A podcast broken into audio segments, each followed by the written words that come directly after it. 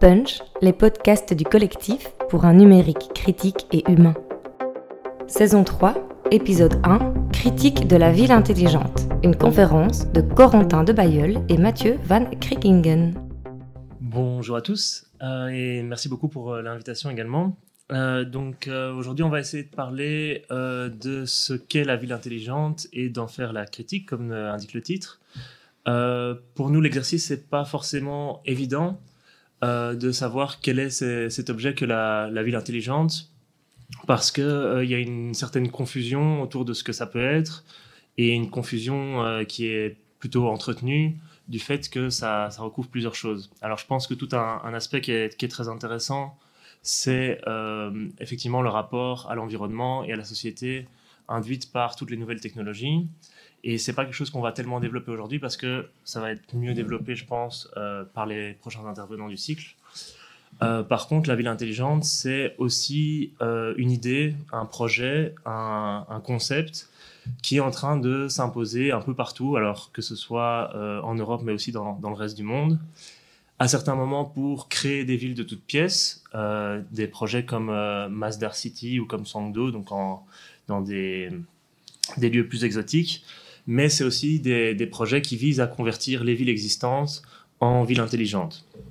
Et donc c'est un peu ces projets-là, euh, les, visions euh, qui les portent et les, débuts de réalisation qu'on va tenter d'analyser ici.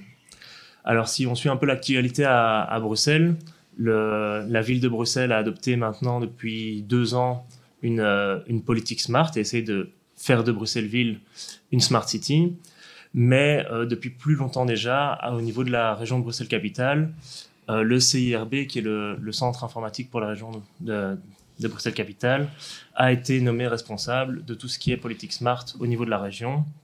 Et donc on va un peu plus se pencher là-dessus parce que ça permet d'aller un peu plus loin, alors qu'au niveau de, la ville de Bruxelles, c'est encore très balbutiant.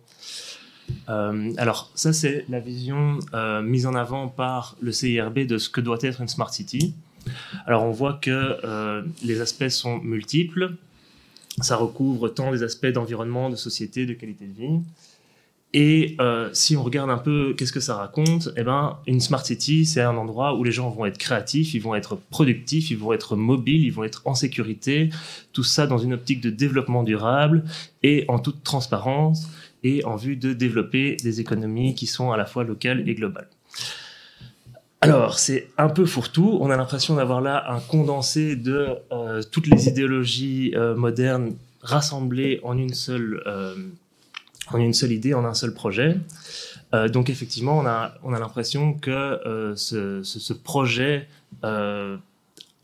amène des nouveaux éléments, mais aussi une espèce de, de prolongement de ce qu'était déjà la ville durable qui visait à convertir les villes en des, des villes qui s'inscrivent dans le développement durable ou les villes créatives euh, qui visent à attirer toutes sortes de, créatifs pour euh, développer des startups et des, choses comme ça.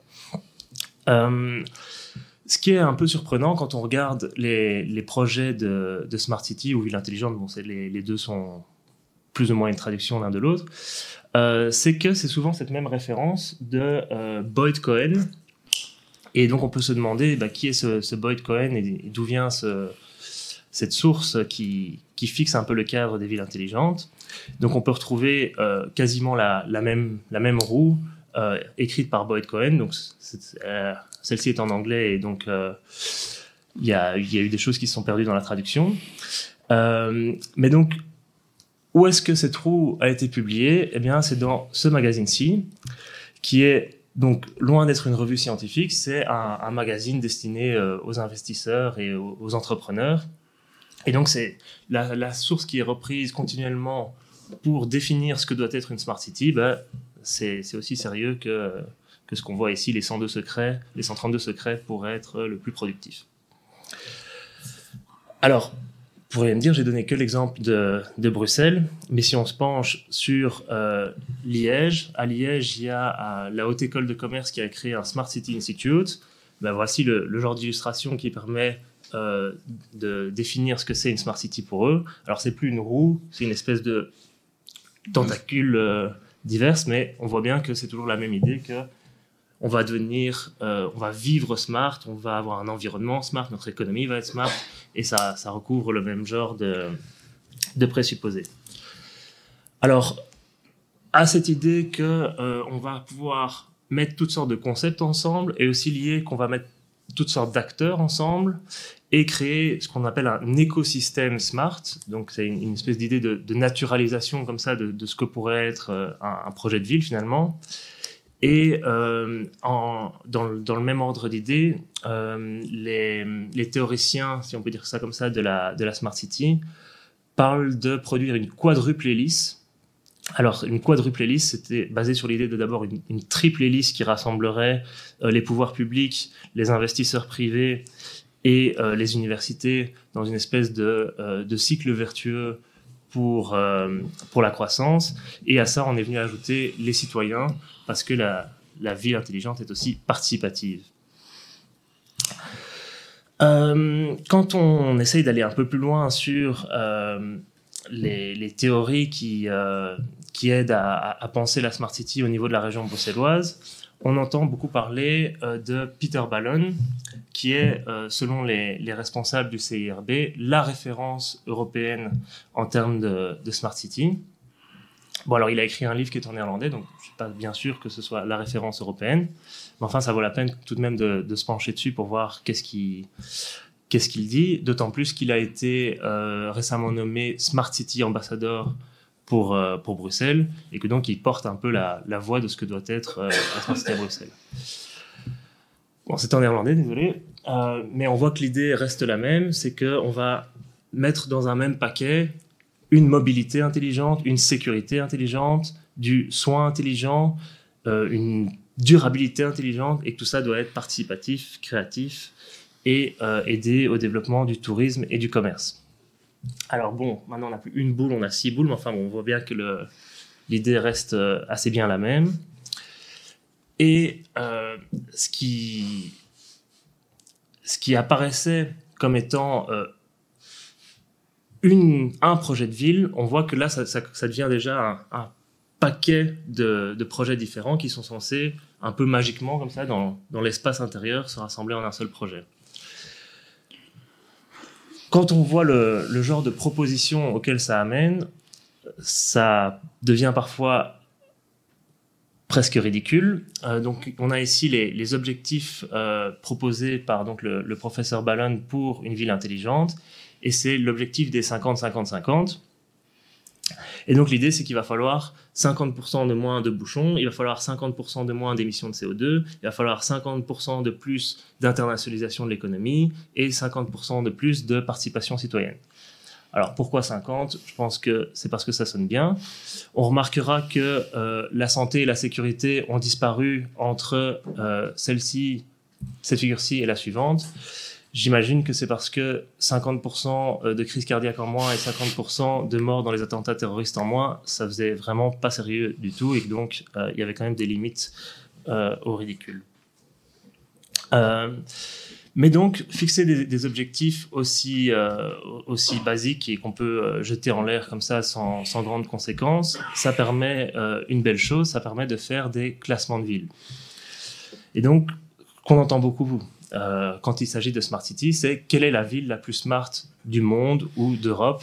Et donc, on fait des grands classements comme ça qui nous disent Ah, les 10 villes les plus smart, c'est celle-ci, celle-ci et celle-là. Bon, c'est toujours un peu les mêmes. Il y a toujours euh, Londres, Paris, Amsterdam, Berlin.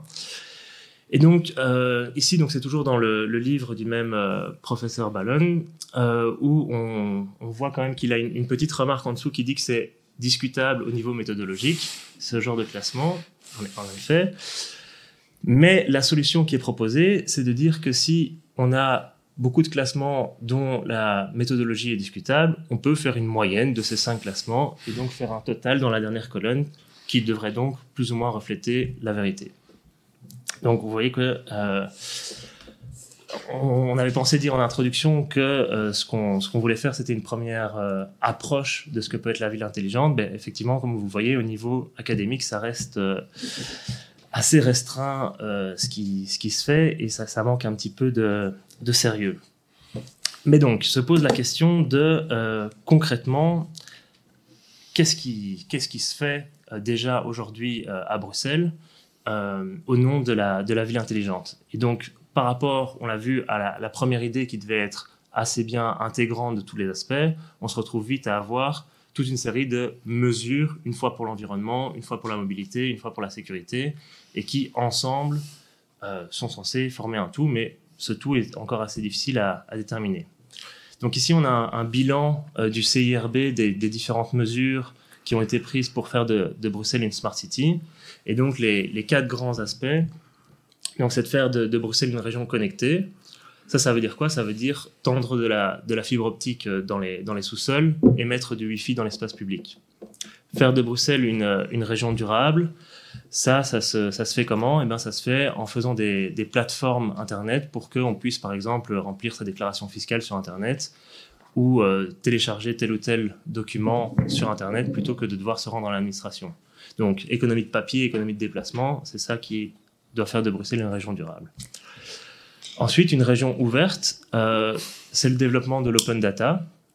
Donc maintenant, il y a effectivement un site internet qui s'appelle Open Data Brussels et on peut télécharger toute une série de données. Alors je vous invite à aller voir, il y a des choses qui ne sont pas inintéressantes, mais enfin ça reste quand même très très restreint sur, euh, sur ce qui est disponible. La catégorie suivante, c'est applications et initiatives mobiles. Alors là, euh, c'est plus difficile parce que développer une application, ça demande quand même euh, un certain savoir technique. et donc, en fait, initiative mobile, c'est aussi l'organisation d'événements. Et donc, on voit que le CIRB euh, régulièrement organise euh, toutes sortes d'événements, de, discussions, de conférences. Euh, et, c'est évidemment plus, simple de convoquer une conférence que de développer toute une application. Et donc, dans les 42% là, de cet aspect-là, ben, c'est surtout l'organisation d'événements. Et enfin, une région sécurisante. le projet phare, là, c'est la mutualisation de la vidéoprotection. Donc, vous remarquerez qu'on ne parle pas de vidéosurveillance, mais bien de vidéoprotection. Bon, moi, mon correcteur orthographique qui continue à le souligner comme si c'était un terme étrange, mais officiellement, c'est de la vidéoprotection. Et donc ça, c'est l'héritage d'une situation à, Bruxelles où la, la vidéosurveillance de ville a été initialement développée au niveau communal. Ensuite, elle est passée euh, au niveau des, zones de police. Et maintenant, il y a tout un projet pour unifier cette vidéosurveillance à l'échelle de la, de la région bruxelloise. Euh, et ça, c'est un projet qui est euh, concrètement en cours, qui rencontre pas mal d'obstacles du fait que les, différentes zones de police aiment bien garder le, contrôle sur leur propre matériel, mais qui, du fait des, des, différentes attaques terroristes et problèmes de fonctionnement de la police qui sont dénoncés par la NBA notamment, finit par, par, par, quand même avancer parce que les, différents acteurs n'ont pas tellement d'autre choix que d'aller dans cette direction-là. Tout ça s'accompagne aussi euh, du développement de, data centers, donc de, serveurs euh, informatiques qui permettent de stocker toutes les données pour tout ce qui est euh, usage public de l'Internet, donc notamment tous les, sites web des communes et les, images de, la vidéosurveillance. Tout ça va être stocké par le CRB sur euh, des, serveurs. Et en lien avec cette idée de, vidéoprotection, il développe un centre de crise euh, qui devrait permettre de gérer toute la région depuis un seul endroit en cas de, gros événements. Donc on est encore loin de, ce qui peut se faire, par exemple ici à, Rio, où on a vraiment un, centre de contrôle qui a une, visée un peu euh, totalitaire et inquiétante comme ça sur, sur la ville où on a une image à la fois de tout ce qui se passe sur toutes les routes et toutes sortes d'informations euh, à tous les niveaux. Mais enfin, c'est quand même vers ce genre d'idée-là euh, vers laquelle on, avance, à savoir un espèce de, de double informatique de la ville qui serait une, espèce de, couche comme ça qui contiendrait toutes les, toutes les données qui sont possibles de, de capter euh, que ce soit à l'aide de, caméras ou de thermomètres ou de quelconques euh, capteurs qui peuvent être placés dans la ville. Euh, le projet, je dirais, le plus, le plus conséquent pour la ville intelligente à Bruxelles dans les, dans les prochains mois, c'est encore au niveau des, caméras. Ça va être le développement de caméras dites ANPR, ANPR, c'est Automatic Plate Number Recognition, donc ça veut dire caméra pour la reconnaissance de plaques minéralogiques. Alors ces caméras ont été dans un, premier temps annoncées comme euh, pouvant servir euh, à des fins écologiques. Euh, donc vous en avez peut-être entendu parler, Bruxelles va devenir une zone de basse émission. Et donc l'idée c'est que les voitures qui sont les plus polluantes ne vont plus pouvoir pénétrer dans la région de Bruxelles-Capitale. Et donc à l'aide de caméras qui lisent les plaques minéralogiques, toute voiture qui est considérée comme polluante par la région va recevoir après une, euh, une amende de 350 euros. Et on peut en avoir jusqu'à 4 par an. Donc, quelque part, vous pouvez continuer à rouler avec votre voiture polluante, mais ça va vous coûter 1400 euros par an si on fait 350 x 4. Sauf que, après que cette mesure ait été annoncée dans un premier temps, il y a eu les, attentats de Bruxelles. Et à la suite des attentats de Bruxelles, on a annoncé toutes sortes de mesures antiterroristes. Et dans le, train de mesures antiterroristes, eh bien, ces nouvelles caméras, les mêmes, étaient aussi annoncées à visée antiterroriste.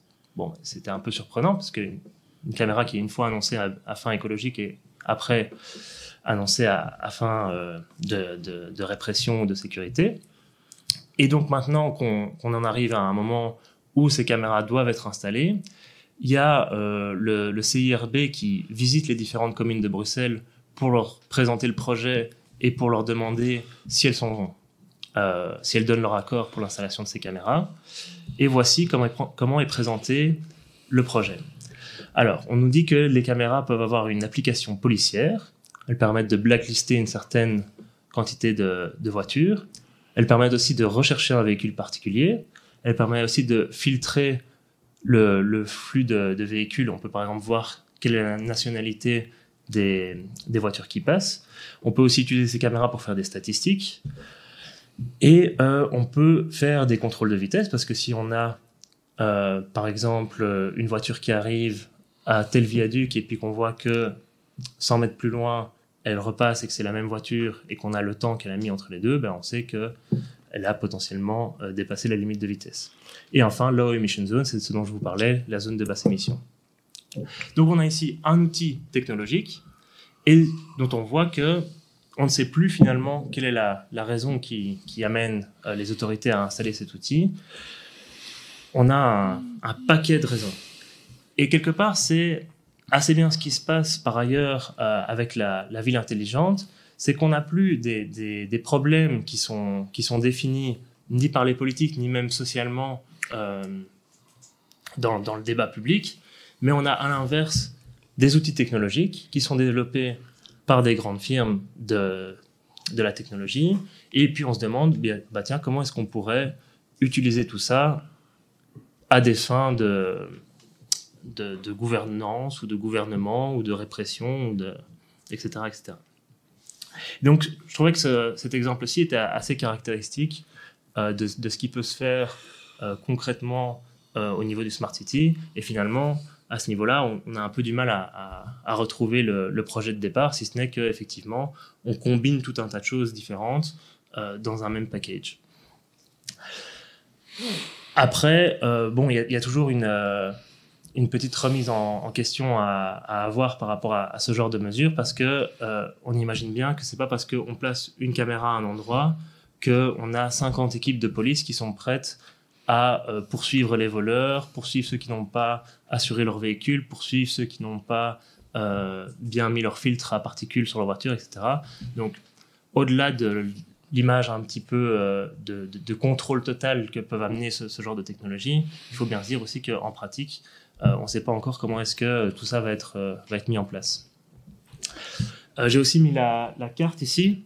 Euh, parce que ce que j'ai oublié de préciser, c'est que euh, quand ces caméras avaient été annoncées, euh, il semblait qu'elles devaient être mises aux, portes de la ville pour savoir qui, rentre et sort de la région. Or, maintenant, on voit bien, d'après cette carte, que c'est pas du tout ça le, projet, et qu'il va y avoir ces caméras à lecture de plaques un peu partout, et qui vont donc au final pouvoir donner des indications assez précises sur les déplacements, en tout cas en voiture, des Bruxellois.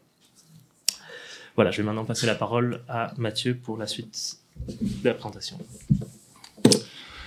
Merci. Euh, ben, bonjour aussi à, tout le monde. Euh, moi, je vais, je vais continuer en, en complétant ce, que, ce qui vient d'être dit par deux, deux petites réflexions en fait. Mais euh, avant, avant, avant ça, peut-être un tout petit préambule pour dire, mais comme Corentin l'a déjà, l'a déjà, l'a déjà souligné, il, y a encore très peu en fait de, d'études, d'analyses euh, par les disciplines des sciences sociales sur cet objet Smart City. Hein. Donc euh, c'est encore quelque chose de très un thème qui est arrivé récemment euh, dans les politiques de la ville, mais aussi dans la recherche. Et donc, il y a, y a encore très peu de choses euh, d'analyses qui ne sont pas des analyses du comment faire une smart city, mais de qu'est-ce que c'est, à quel problème ça répond et euh, quels impacts quel, sur la socialisation, sur la vie en ville, enfin sur les, les inégalités sociales, tout ce qu'on veut. Tout ça, c'est encore très embryonnaire. Donc euh, voilà, on n'a pas, on peut pas ici mobiliser tout un champ de recherche avec des tas de résultats bien affirmés qu'on pourrait synthétiser, parce que simplement il n'existe pas. Donc euh, notre, euh, enfin les deux réflexions que je vais faire, voilà, il faut il faut les replacer dans ce cadre-là. La première, c'est essayer de répondre finalement à la question, mais au fait, quelle image de la ville a-t-on quand on se met dans une pensée Smart City hein, Quel est l'imaginaire ou l'imaginaire urbain euh, de la Smart City? Euh, donc et voilà. Alors, en, préparant cette, intervention, ben voilà, si vous cherchez des, images de la Smart City sur Internet, euh, voilà, voilà le genre d'image qui apparaît le plus souvent. Hein, euh, donc on a euh, généralement des villes euh, le soir ou la nuit, avec des, autoroutes éclairées hein, qui, montrent les flux et puis des points qui sont connectés les uns les uns aux autres. C'est généralement vu de tout en haut, donc on voit, on, devine qu'il y a des êtres humains là-dedans, mais on les voit pas beaucoup. Euh, et euh, bon, voilà, il y a 36 000 déclinaisons possibles sur ce, genre d'image, mais ces éléments-là reviennent, reviennent très souvent. Donc, quel est cet imaginaire euh, comment, la Smart City conçoit la ville, finalement? C'est un peu ça la, question.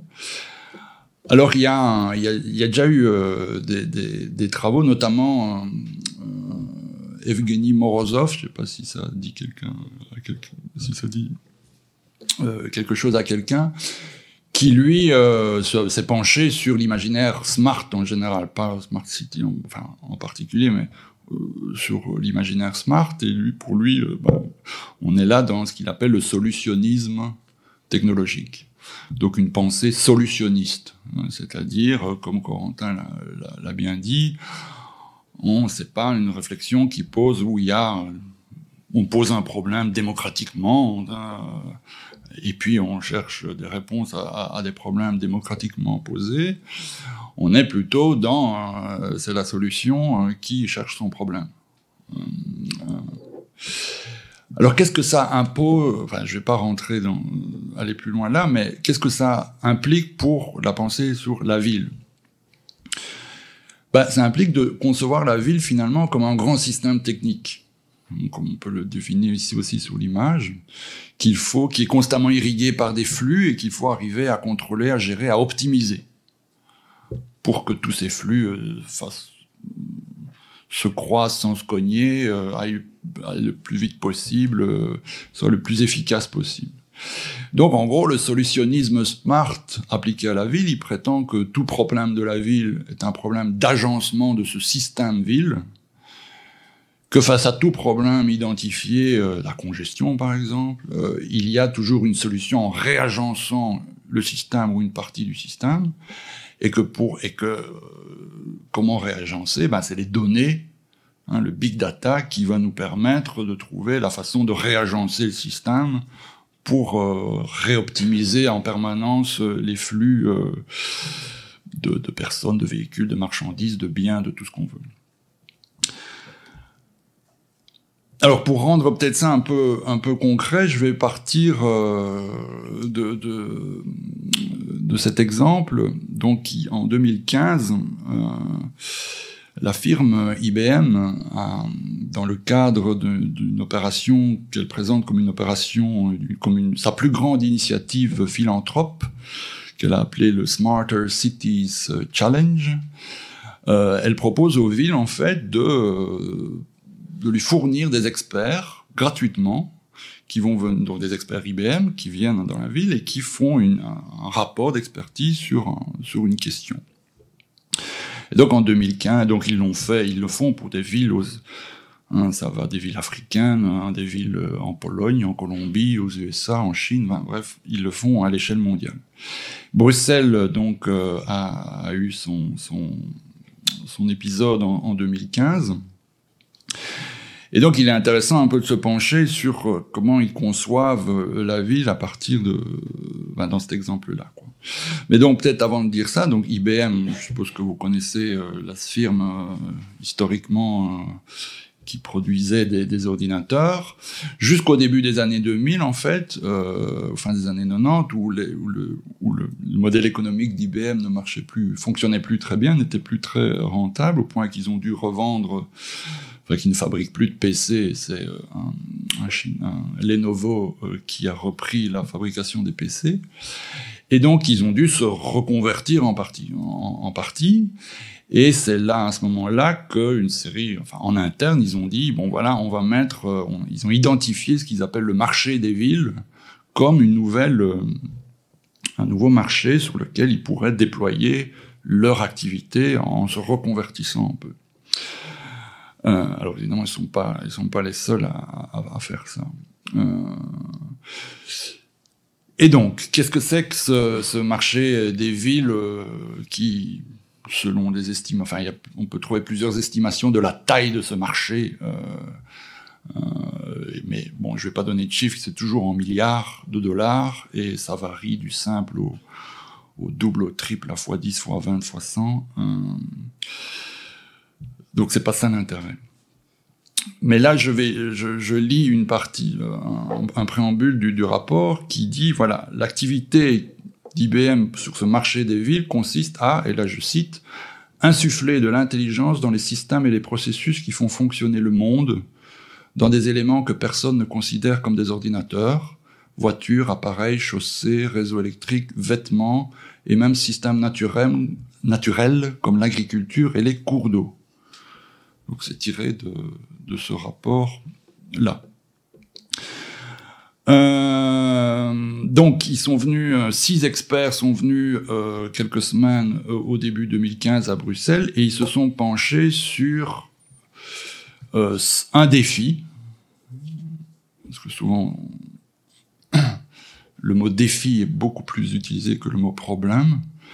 Euh, donc, euh, ce défi, c'est aux heures de pointe, la région de Bruxelles-Capitale fait face à d'importants problèmes d'embouteillage impliquant aussi bien les véhicules privés que les transports publics. Ça, c'est la définition du, problème ou du défi. Et puis, euh, s'en vient une, vingtaine de pages qui débouchent en gros sur quatre grands types de, recommandations qui sont à, à destination donc, du pouvoir politique bruxellois établir un cadre pour les données publiques en matière de mobilité, déployer des technologies intelligentes pour une meilleure fluidité du trafic, créer une stratégie de communication efficace qui donne envie aux citoyens de partager leurs avis, leur avis, définir un partenariat, de transport chargé de gérer les services de mobilité. Donc en somme, réduire les embouteillages selon IBM, ce serait euh, produire et traiter en continu une masse de données fournis par les institutions publiques ou par les usagers eux-mêmes, ce qui va de pair avec l'équipement de la ville en toute une série de nouveaux outils euh, technologiques, et euh, une, transformation en partie des, structures de gouvernance. Il n'est jamais mention de dissuader l'usage de la voiture ou euh, d'arrêter de, construire des nouveaux parkings en centre-ville ou des choses qu'on sait bien, toute une série d'autres experts en mobilité euh, auraient toute autre réponse que ça euh, à comment réduire la, question, le problème des embouteillages à Bruxelles. Euh, ou, supprimer le régime des voitures de société, par exemple. Ça, ça ne rentre jamais dans la, dans la discussion. Donc on peut se dire que finalement tout ceci est cousu de fil blanc, puisque les recommandations de la firme finalement aboutissent à proposer au pouvoir public en partie ce qu'elle a à vendre. Euh, mais on pourrait dire que ceci n'est qu'une face, la, face la plus visible de, de l'opération ici. Parce que si on regarde en, plus en profondeur sur quelle est leur méthode, comment, ils ont, comment ils arrivent à ça, ben on voit que euh, la lecture de la ville à travers ce prisme-là aplatit complètement la, la, la, complexité des questions de mobilité urbaine, qui sont des questions très euh, complexes et qui n'ont pas, ce sont pas que des questions de flux, c'est aussi des questions sociales, politiques, démographiques, euh, de genre aussi. tout ça est, mis, est mis sur le côté. La, question des causes des embouteillages est à peine évoquée. Et donc la méthode, c'est euh, reprendre des études existantes, mais de manière extrêmement superficielle, euh, et puis aller faire le tour d'une série d'acteurs dûment sélectionnés, donc des fédérations patronales, euh, euh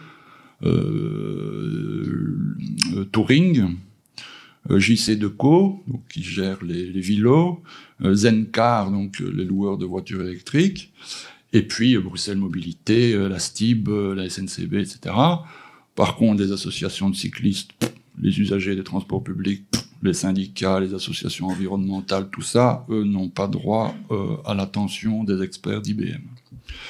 Bref, on aplatit d'emblée de jeu toute la complexité du réel, on ne cherche pas les causes, on se part d'une légitimité scientifique en citant des recherches faites par d'autres et euh, financées par les pouvoirs publics, elles.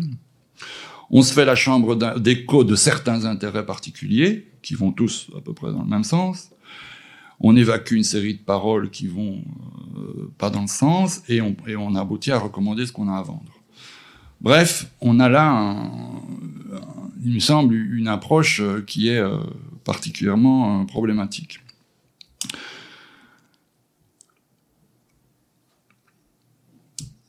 Alors, on pourrait se dire, IBM est une firme d'équipement, hein, comme d'autres, Siemens, Cisco, etc., qui, ont, qui sont aujourd'hui très euh, impliqués sur ce marché euh, des villes, d'équipements, des villes en nouvelles technologies, nouveaux équipements.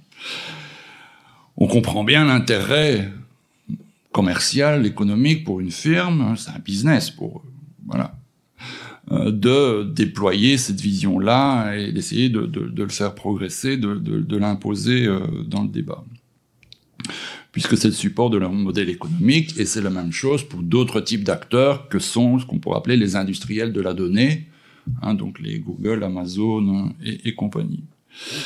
Par contre, c'est moins clair du côté des, collectivités.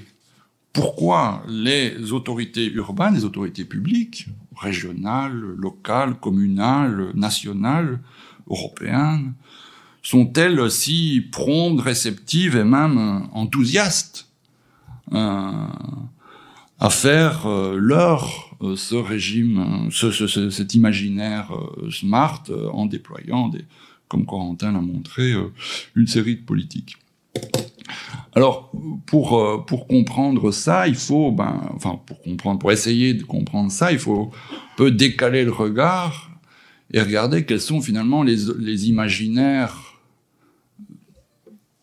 prédominants de nos jours des, des politiques urbaines, des politiques du territoire. Et en fait, on se remarque que cet imaginaire-là des politiques du territoire, que je vais appeler l'imaginaire entrepreneurial, et là je reprends une catégorie notamment développée par euh, le géographe euh, David Harvey, euh, cet imaginaire entrepreneurial et cet imaginaire smart, en fait, ils, fonctionnent très bien ensemble, en fait, ils, se, ils se, complètent bien. Euh, je vais prendre un exemple. Donc cet imaginaire entrepreneurial, c'est une conception de la ville finalement à la, matière, à la manière d'une entreprise en situation de concurrence sur un marché ou sur des marchés internationaux. Donc on, fait euh, une équivalence entre des acteurs économiques en, situation de concurrence sur des marchés internationaux, euh, je sais pas moi, ben, Coca-Cola par exemple, et un territoire. Euh, et donc, c'est appliquer ce raisonnement du multinational, finalement, à, la gestion de territoire. euh, qui impose ben, les mêmes catégories de, de, pensée comme la compétitivité, mais là on parle de compétitivité du territoire, l'attractivité, euh, mais l'attractivité du territoire, hein, comme sont aujourd'hui à Bruxelles, mais dans plein de villes, sont considérés presque comme l'alpha et l'oméga de toute politique urbaine. Les priorités premières euh, de tout euh, gestionnaire urbain, c'est vraiment de ça qu'ils doivent euh, se préoccuper en premier lieu pour après avoir toute une série d'effets euh, sur, la ville. Et donc, quand on regarde ça, en fait, on se remarque que, ben oui, la Smart City rentre, le thème Smart City rentre en fait très bien comme une des branches, en fait, parmi d'autres, de cette, euh, approche entrepreneuriale, c'est-à-dire euh, avec notamment des effets de mimétisme, c'est-à-dire, ah ben voilà, comme Quentin a montré, ce classement, ce genre de classement est, un puissant outil à normaliser et à diffuser les mêmes recettes partout, en fait, hein, puisque vous faites un classement sur, je sais pas moi, 200 villes européennes et vous publiez le top 10, ça fait 190 frustrés. À, tous les coups. Et il y aura toujours 190 frustrés, puisqu'il y en a toujours 10 dans le top 10. Euh, et donc, il y en aura 190 qui disent, nous, on veut rentrer dans le top 10. Ce qui fera toujours 190 frustrés l'année d'après. Euh, et, euh, et, donc, ça permet de, alors, comment font les autres pour être dans le top 10? Et donc, ça, c'est un, puissant levier à mimétisme, à, à, se copier les uns les autres, à être le plus smart, le plus visible en tout cas en termes de... Et donc voilà ici un exemple bruxellois euh, qui est d'actualité puisque c'est un appel à projet que la ville de Bruxelles a, lancé euh, est en cours maintenant. Euh, et à côté, un exemple à Lyon, où là, c'est un, projet de plus grande ampleur, puisque hein, vous voyez l'écart de budget euh, à Bruxelles, c'est 5 000 euros pour, par projet. Il y aura 6 projets, donc ça fait 30 000 euros. Bon, là, c'est 50 millions. Donc toutes les villes ne mettent pas la même, le même argent sur la table, et donc on peut se dire que Lyon a plus de chances d'intégrer le top 10 que, que Bruxelles avec, avec ça. Euh, et donc à Lyon, c'est repenser toute une partie, de, donc le site de Lyon Confluence, donc là où le, le Rhône et la Saône se, rejoignent, une zone anciennement industrielle qui est reconvertie en un nouveau quartier euh, smart avec toute une série d'équipements, de nouveaux bâtiments, des bureaux, des résidences, des logements, des espaces publics, un nouveau tram, tout ce qu'il faut en collaboration étroite avec euh, des acteurs comme Toshiba, par exemple, qui est bon, ben, un concurrent d'IBM, hein, euh, japonais, euh, et avec donc cette idée de global demonstrators, donc c'est-à-dire de montrer au monde hein, ce dont il est question ici, ce dont, Lyon est capable, et donc il communique beaucoup autour, de ça. Hein, il présente comme First European Project for Smart Grid Pilot Project. Bref, hein, c'est une politique de visibilité, de mise en, image, de mise en récit, de storytelling de, cette affaire. Ce qui est, rentre totalement dans les canons de la, ville entrepreneuriale. Hein, c'est notamment appliquer les techniques publicitaires à la gestion, à la gestion urbaine, mais comme euh, les villes le font aussi sur euh, le côté green, le côté vert, le côté créatif, le côté festif, le côté... Euh, enfin, il peut avoir, ça peut avoir toute une série de déclinaisons.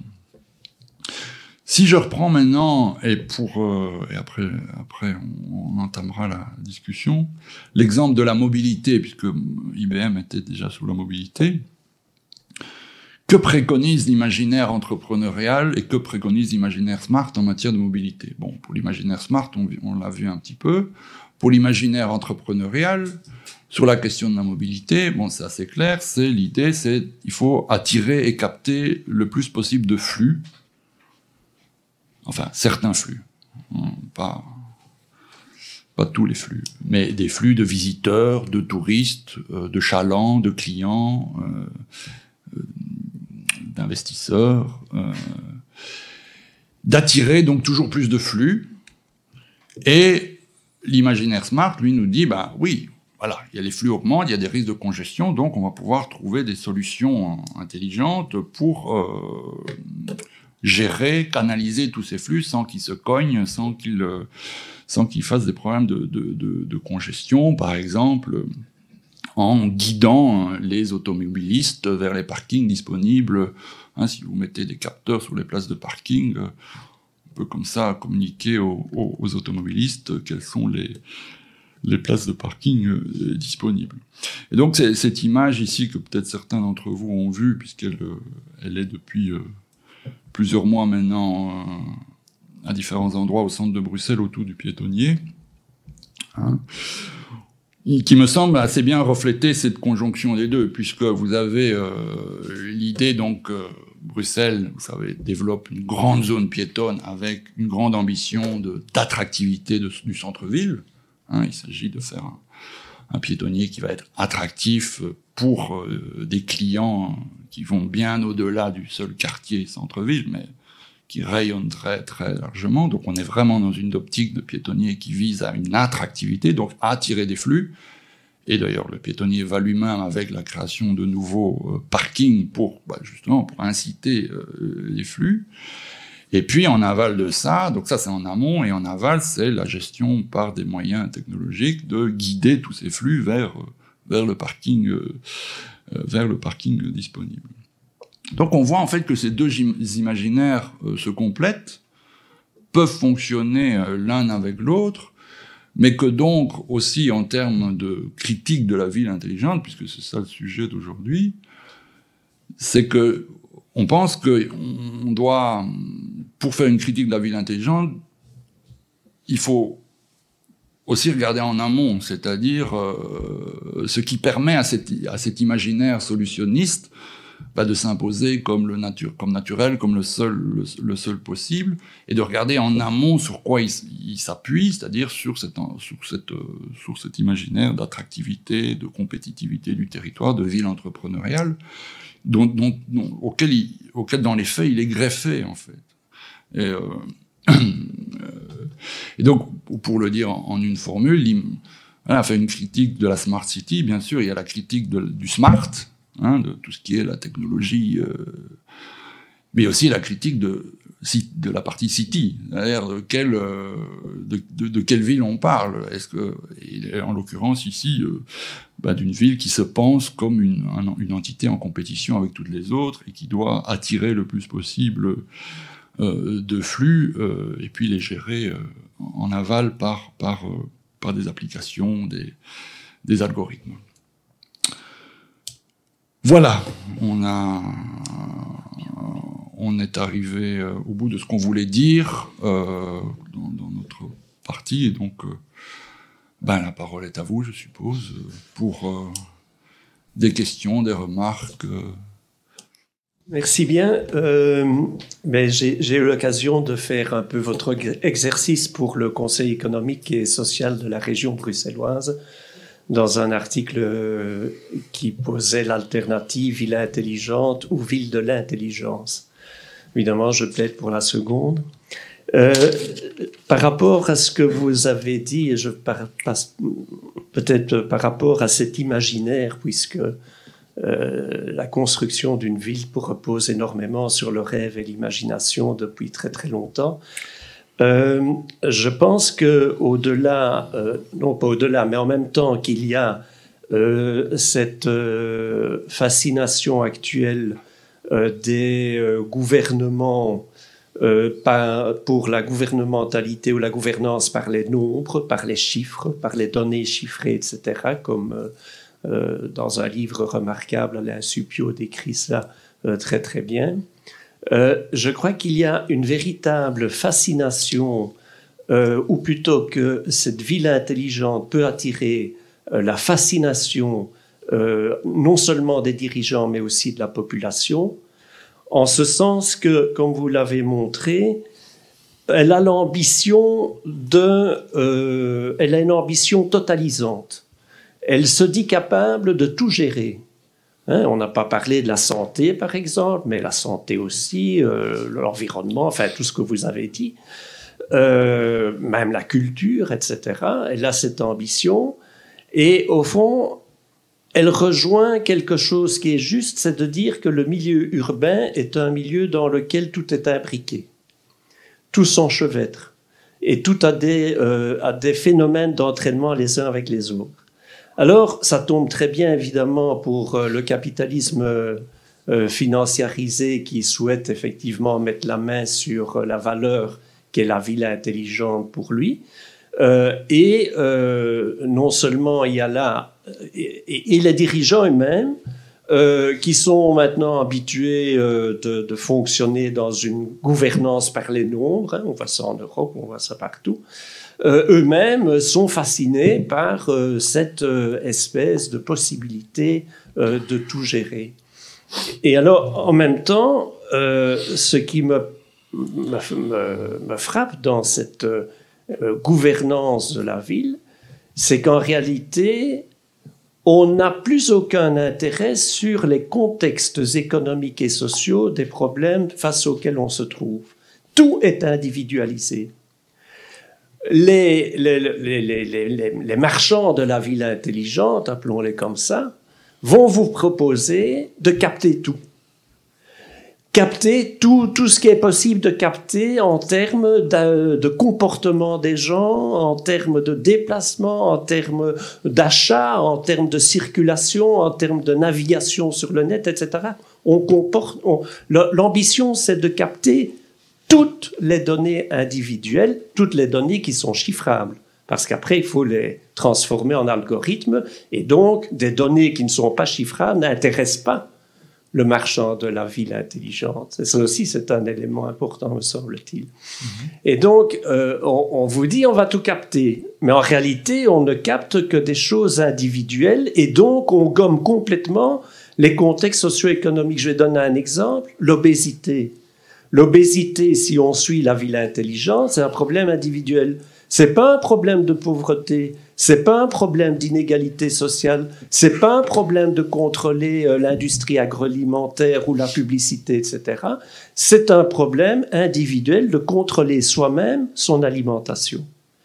Et les objets connectés vont évidemment nous aider à le faire. Hein. On voit ce qu'on a dépensé comme calories. À la limite, on pourrait imaginer un frigo qui se ferme tant qu'on n'a pas dépensé les calories euh, nécessaires pour pouvoir aller retourner dans le frigo. Donc il y a cette idée que à partir de données individuelles, on va influencer le comportement des gens, comme vous l'avez indiqué, euh, dévier les circulations, etc. Ce qui est évidemment, euh, du point de vue politique, quelque chose qui peut être très, à mon avis, qui est très toxique, parce qu'on ne pose plus de débat démocratique, on est dans une situation où le gouvernement d'une ville pourrait être quasiment technologiquement autosuffisant, indiquant, captant les données et indiquant ce qu'il convient de faire.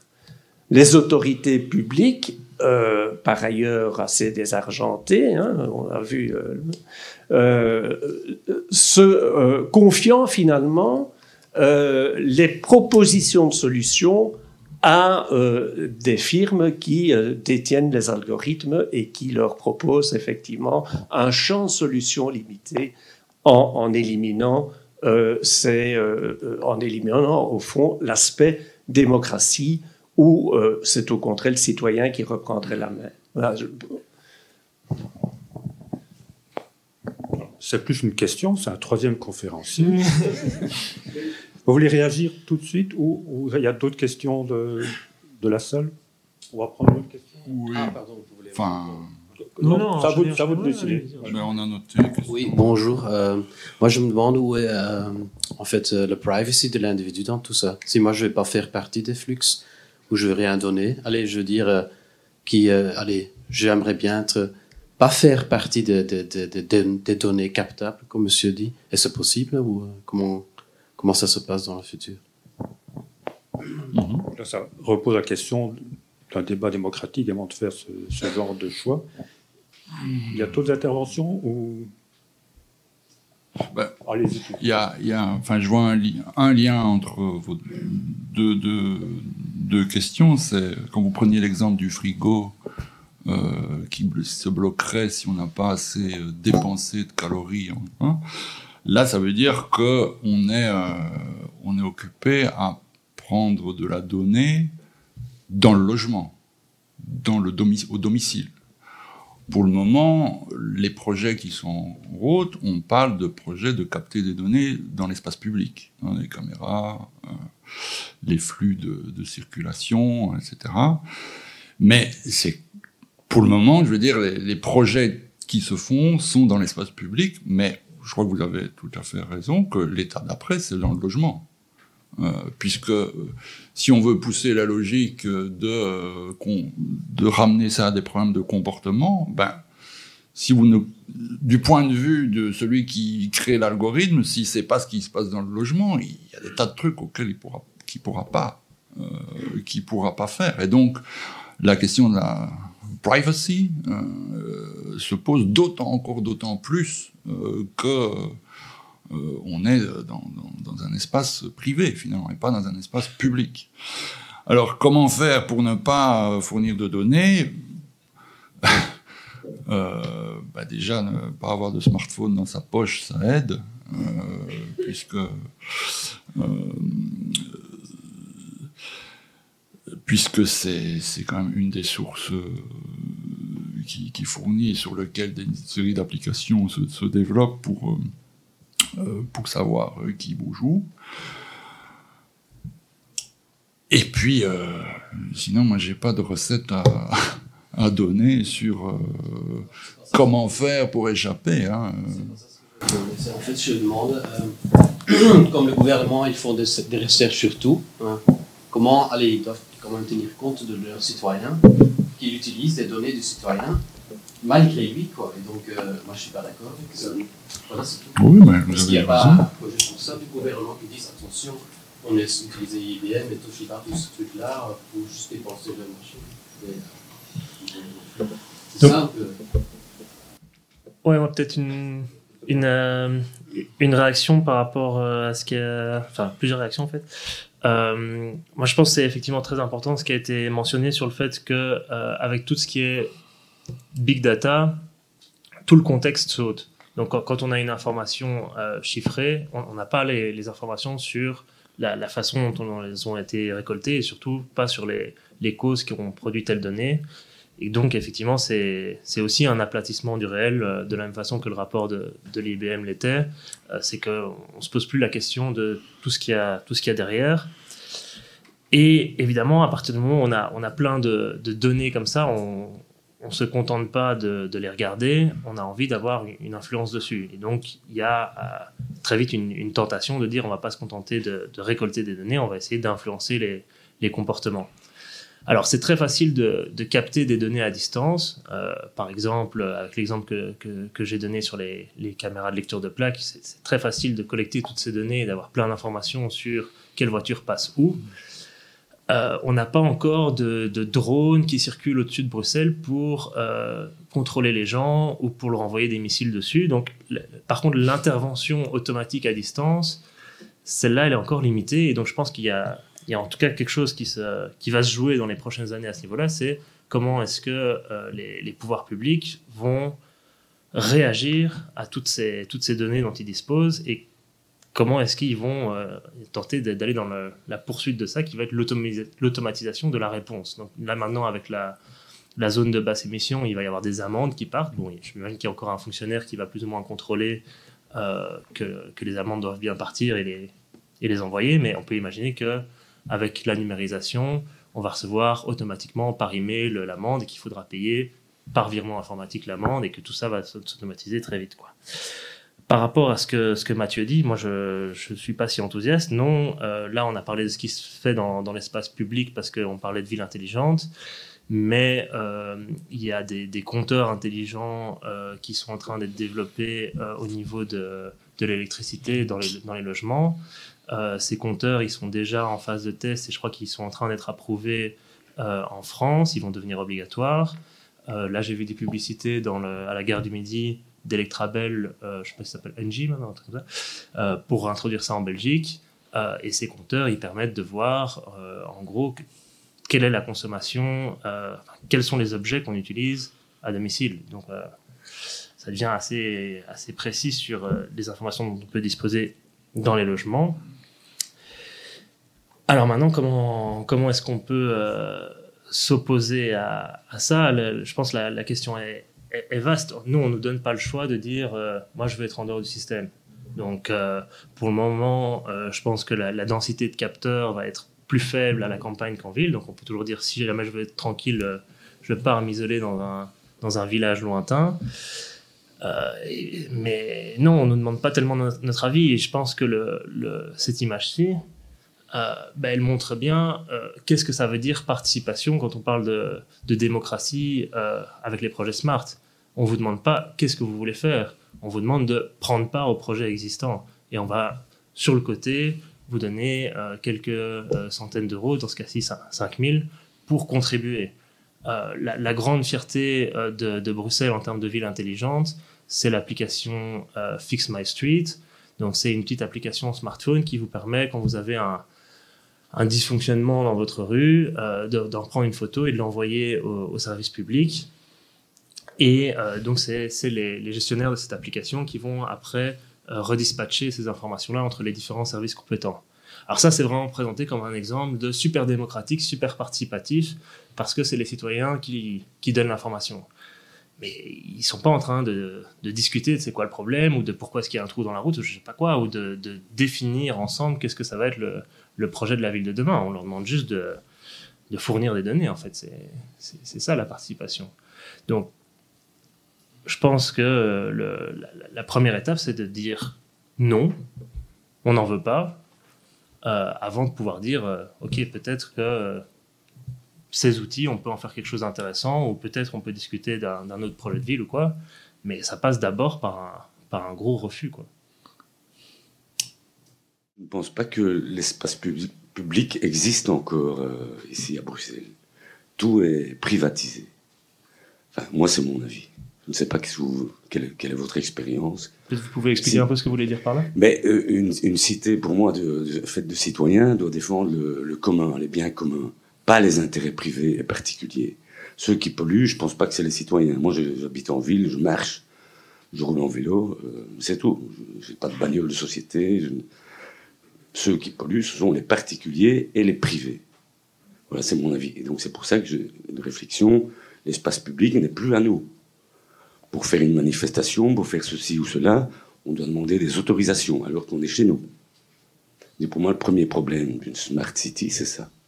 C'est que tous les élus, les citoyens, les consommateurs défendent des intérêts privés et particuliers. C'est ça le problème. Alors comment lutter? Ben, on arrête de consommer ceci, cela. Euh, je dirais, on se fédère et on crée des réseaux de lutte urbaine. Voilà, pour rejoindre ce qui Voilà, mon petit avis, c'est pas une question. Je peux réagir? Je, je, crois voir ce que, ce, que, ce que vous voulez dire. Moi, plutôt que privatisation, moi, je pense qu'on est dans, un, dans une logique de dépolitisation moi, ce que je veux dire, c'est que la notion qui me, pour, pour essayer de réfléchir au problème que vous pointez, euh, c'est, il me semble plus utile, mais voilà, c'est le, concept de dépolitisation, c'est-à-dire l'idée de qu'il n'y a plus euh, d'espace de désaccord possible. Donc d'espace où on peut dire, voilà, je, Bruxelles, la Smart City, personne m'a demandé si j'en voulais une ou pas. Euh, c'est pas un sujet électoral, même, par là, c'est même pas un sujet. Euh, D'ailleurs, personne va dire je suis contre la Smart. Enfin, parmi les responsables politiques, que ce soit la gauche, la droite ou n'importe quoi. Euh, c'est imposer un consensus, en fait. Il y a un consensus qui est posé d'emblée, mais qui est la même chose pour le smart, pour le durable, pour le créatif, vous pouvez pas être contre ça. Sinon, on vous renvoie à ah, ben, vous avez peur des technologies, on va vous soigner, soit vous êtes pour. Euh, si vous êtes contre l'intelligence, ben, vous êtes pour la bêtise. Alors, euh, donc, c'est toujours des, antinomies complètement stupides qui, apparaissent alors à, l'avant-scène. Et donc, la, possibilité d'exprimer un désaccord profond, quoi. pas simplement dire j'aime pas la couleur de l'affiche. Mais de, bah, c'est, on pourrait se dire que l'espace public, c'est ça sa fonction, c'est de permettre qu'il y ait un désaccord politique qui puisse être posé et entendu sans être réprimé tout de suite ou euh, tais-toi. Et donc pour moi, c'est une autre logique que la privatisation où euh, on essaie de faire du pognon avec tout. Euh, donc, et, je trouve que c'est même encore plus. Alors les deux vont ensemble, on pourrait me dire, mais que cette dépolitisation, elle est dans l'imaginaire dont je parlais de la Smart City, c'est un imaginaire dépolitisé. Il n'y a plus de. Il, y a des citoyens, il n'y a plus de riches et de pauvres, d'hommes et de femmes, des noirs et des, des, des, noirs et des blancs. Il n'y a plus de rapport de domination, il n'y a plus d'inégalité sociale. Alors de temps en temps, on va s'inquiéter de la fracture numérique. Euh, mais, mais c'est, on aplatit complètement les, rapports sociaux finalement. Et on est dans un imaginaire d'individus qui choisissent, qui, doivent chaque fois arbitrer quel est mon meilleur comportement pour me nourrir, pour me déplacer, pour. Euh, et donc, ce qui, ce qui disparaît dans cet imaginaire-là, pour moi, c'est l'imaginaire, oui, politique, c'est-à-dire de que bah, la ville, c'est c'est du conflit, quoi. C'est du conflit partout, euh, je veux dire, en termes d'aménagement de l'espace, d'usage des sols, enfin, de, de, de, termes d'usage des voies, des voies publiques. Est-ce que c'est pour la voiture, pour le vélo, pour les piétons, pour les transports publics, pour les trams, les bus? Donc c'est du conflit partout et tout ça disparaît derrière cet écran de, des solutions, des comportements, et pour moi, c'est ça le plus, euh, le, plus le, plus inquiétant dans cette affaire. Et que donc la, la, position de refus, c'est pour moi une position aussi de dire non, y a, ceci n'est pas qu'une question technique, c'est une question politique. De dire est-ce qu'on veut une smart city ou est-ce qu'on veut une, une ville sans chômage ou une ville sans pauvres ou une ville une ville sans pauvres où on a fait partir tous les pauvres, hein, c'est pas ça que j'ai dit. Euh, une ville où il y a personne, où il n'y a pas de sans-abri, parce que tout le monde a un abri. Euh, bref, euh,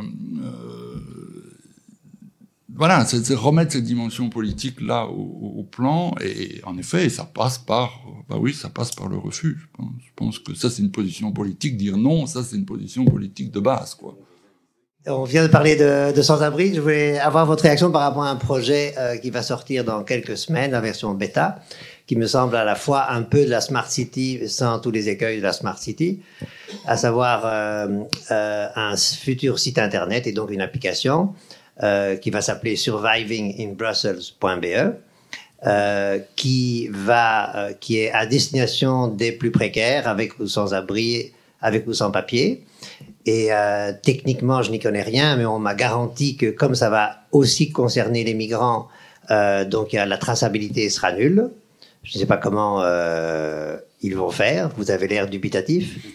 Je sais qu'il y a donc il y a, il y a des Enfin bref, je j'y connais pas, mais je vois à votre tête que je devrais pas être trop crédule à ce niveau-là. Mais que il y a la Refugee Aid App avec laquelle on est en lien, euh, développée par un médecin du monde euh, qui euh, qui traverse toute l'Europe et donc les migrants peuvent s'abonner à cette application. Et donc quand ils passent d'un pays à l'autre, ils ont les informations nécessaires du pays où ils sont, mais ils ne sont pas traçables, me dit-on. Mais bon, ça c'est une question, une question subsidiaire. Et donc ce que ce que va faire ce futur site internet et cette future application, donc c'est en quatre clics. Euh, permettre de la manière la plus ergonomique possible, un maximum de langues, euh, pour les plus précaires, euh, de répondre à leurs besoins critiques d'information. Et euh, ce qui m'a amusé, je suis arrivé, je vous avouer, avec 50 minutes de retard, je m'en excuse, euh, mais quand vous avez parlé de flux, c'est développé par Douche Flux, une SBL, donc le flux, on est en plein dedans. Et l'idée de base, c'est qu'il y a une perte de temps et d'énergie absolument considérable parce qu'il y a un problème d'information. Et que si on veut savoir où est-ce qu'on peut manger, se doucher, euh, voir un médecin, euh, euh, trouver un logement, trouver une formation, résoudre tel ou tel problème administratif. On est baladé d'un service à l'autre, on ne sait pas quand ça s'ouvre, à quelle heure, quelles sont les conditions d'accès, si les chiens sont admis, si les enfants sont admis, s'il faut avoir des papiers, s'il faut être membre, combien ça coûte, quel est le menu du jour. Tout ça sera possible via ce, site internet, qui d'ailleurs va être utilisé beaucoup par les travailleurs sociaux, euh, parce que personne ne sait euh, s'il y a une épicerie sociale ouverte à Gansour le samedi matin. Donc sur, les travailleurs sociaux vont aussi l'utiliser. Et donc euh, l'imaginaire qui est ici euh, n'est pas exactement ce que vous disiez, c'est simplement faciliter, euh, vu la complexité extrême euh, de, de, tous les services qui existent à Bruxelles, qui sont extrêmement variés et, et chacun a sa logique propre. Euh, est-ce que ça entre dans votre cauchemar? Euh, ou est-ce que c'est une version euh, bah, que nous portons, donc on trouve archi cool et qui va résoudre des problèmes euh, colossaux Parce qu'une grande partie du travail social des personnes, des travailleurs sociaux, c'est de donner des informations et de répéter cent mille fois que ceci est ouvert à tel endroit, qu'il faut y aller, etc. etc. C'est votre association qui porte ce... La, la, question que j'ai envie de vous poser, dans, vous avez dit donner des informations. Donc, les personnes sans abri reçoivent les informations. Eux, eux ne donnent pas. Je veux dire, on ne demande pas aux personnes sans abri de fournir de l'information. Ok, donc les, les smart, c'est les gens euh, sont sans cesse euh, inciter à, fournir de l'information. C'est comme ça que ça marche. Euh, c'est que les utilisateurs, les clients, les passants, les, et parfois à leur insu, qui donnent de l'information parce qu'ils sont tracés ou parce que leur GPS dans leur voiture, on peut après euh, savoir, etc. Ou par les caméras, machin. Bref, le, le, là, il me semble que la différence qu'il y a entre ce dont on parle et ce dont vous parlez, c'est que vous, vous êtes dans un canal d'information vers un public qui a besoin de cette information pour survivre à Bruxelles, comme euh, le nom l'indique. Mais on, voilà, on est dans un canal d'information, comme euh, on n'est pas dans un canal de prendre de la donnée, générer de la donnée à partir de, la personne euh, sans abri, pour après, je ne sais pas quoi en faire, ou la vendre, ou la. Donc il me semble que voilà, moi c'est ça la différence que je ferais. Donc voilà, si ça peut vous, si ça peut vous rassurer, je, on ne pensait pas à ça dans notre cauchemar. On, on parle d'éducation aussi euh, au niveau euh, individuel, mais on ne parle pas du cadre juridique et donc de l'évolution du cadre juridique par rapport à ces nouvelles pratiques et à la captation des données. Est-ce que vous en savez un peu plus sur, euh, sur ce sujet? Parce qu'il me semble que ça pourrait être une manière de réguler en fait et de, de rassurer les gens sur l'utilisation de ces données. Est-ce qu'on peut contrôler la technologie? Je ne sais pas, mais en tout cas, le droit, ça existe. On, est géographe, donc euh, c'est vraiment pas notre, euh, spécialité. Euh, je pense que je peux que vous inviter à consulter les travaux d'Antonin Trouvroy à ce sujet, qui elle est, juriste et, et, se penche vraiment là-dessus là de façon intéressante. Euh, je crois néanmoins que de la, même façon qu'on a montré que les, les villes aujourd'hui sont plus concernées euh, par le fait de développer l'entreprise que euh, par le fait de développer des projets politiques à destination des, usagers et des habitants. C'est aussi le cas euh, des instances étatiques en, charge du droit, et notamment au, au, niveau européen, et que donc la nécessité de développer des startups qui bénéficient de ces données prime sur le reste. Et donc il y a un accompagnement qui se fait au niveau des, données, mais donc il y, a, aussi potentiellement un combat à mener à ce niveau-là pour dire qu'il qu y, a des limites à pas dépasser. Quoi. Alors, on va bientôt conclure. Donc, pour enchaîner, le but de ce cycle, c'est essayer de comprendre c'est quoi le numérique, pas seulement techniquement, mais au niveau sociétal. Je pense qu'à défaut de nous rendre optimistes, euh, nos invités nous ont euh, bien mis euh, les, dangers, les, les, problématiques à affronter. Donc, on sait au moins qu'on a, parmi d'autres, un combat spécifique à mener. Tout ce qui est éducation, sensibilisation, c'est le rôle de beaucoup d'opérateurs culturels. Donc, c'est bien pour ça qu'on a euh, lancé cette réflexion avec euh, ces rendez-vous. Voilà, je vous remercie beaucoup et bonne journée. Merci.